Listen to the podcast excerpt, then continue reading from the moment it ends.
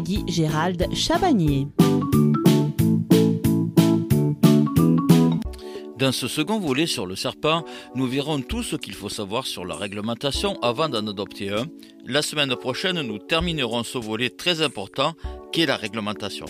N'hésitez pas à poser vos questions dès à présent au standard de la radio ou nous écrire par mail à l'adresse suivante boch.adesec.net émission Passion Animale. Nous y répondrons très vite. Le dernier vendredi du mois, nous recevons sur le plateau de Passion Animale des spécialistes qui répondront aux questions que vous nous avez posées par mail, mais aussi vous pourrez les contacter en direct si vous le souhaitez. Un standard sera mis en place en cette occasion. La réglementation et la législation française est, contrairement à ce que pensent certains, très bien faite en matière de détention de reptiles. En effet, seuls les reptiles réellement non dangereux pour l'homme sont autorisés à la vente et à la détention. Les serpents venimeux sont donc interdits, à l'exception d'une poignée d'espèces totalement inoffensives pour l'homme, ainsi que les serpents constricteurs de plus de 3 mètres, à l'exception encore des bois constrictors de par leur grande docilité. Cependant, un nombre limité à 3 spécimens est appliqué. Les reptiles français sont également interdits à la détention car protégés. Les animaux protégés issus d'importation, comme le python régus par exemple, sont limités par des quotas, avec obligation que ces derniers aient un numéro site, une sorte de numéro matricule attribué aux animaux protégés issus d'importation, afin que le propriétaire puisse prouver qu'il le détient en toute légalité. De manière générale, le propriétaire d'un reptile doit toujours pouvoir justifier de l'origine de son reptile, notamment via un certificat officiel de cession du vendeur. En plus de cela, le nombre de reptiles adultes est limité par des quotas par personne. Si plusieurs personnes vivent ensemble euh, sous le même toit, donc ces quotas sont confondus. On considère alors qu'il n'y a qu'une personne.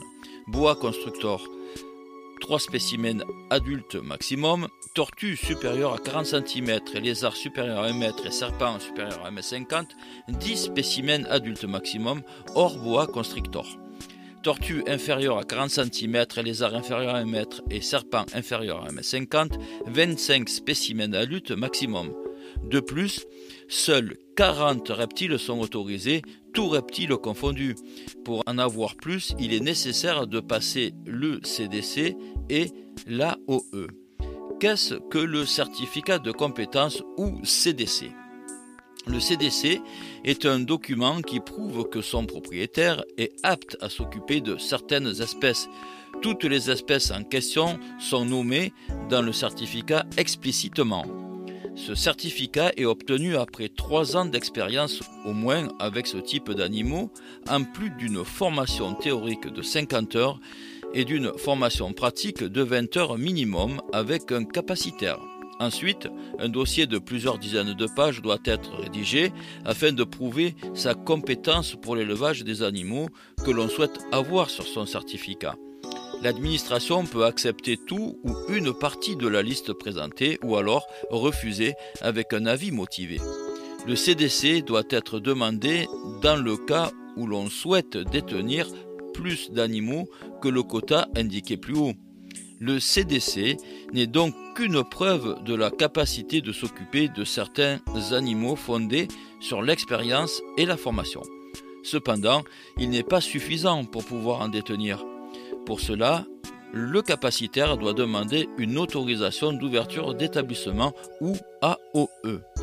Alors qu'est-ce que l'autorisation d'ouverture d'établissement ou AOE C'est un document qui prouve que vous avez les installations adaptées à l'élevage d'un animal particulier, autant au niveau de ses conditions de vie, mais aussi des normes de sécurité c'est un vétérinaire chargé par l'administration qui viendra contrôler vos installations et donner, oui ou non, l'autorisation d'ouverture d'établissement pour tel ou tel animal. C'est ce document qui vous permettra ensuite d'aller acheter l'animal en question.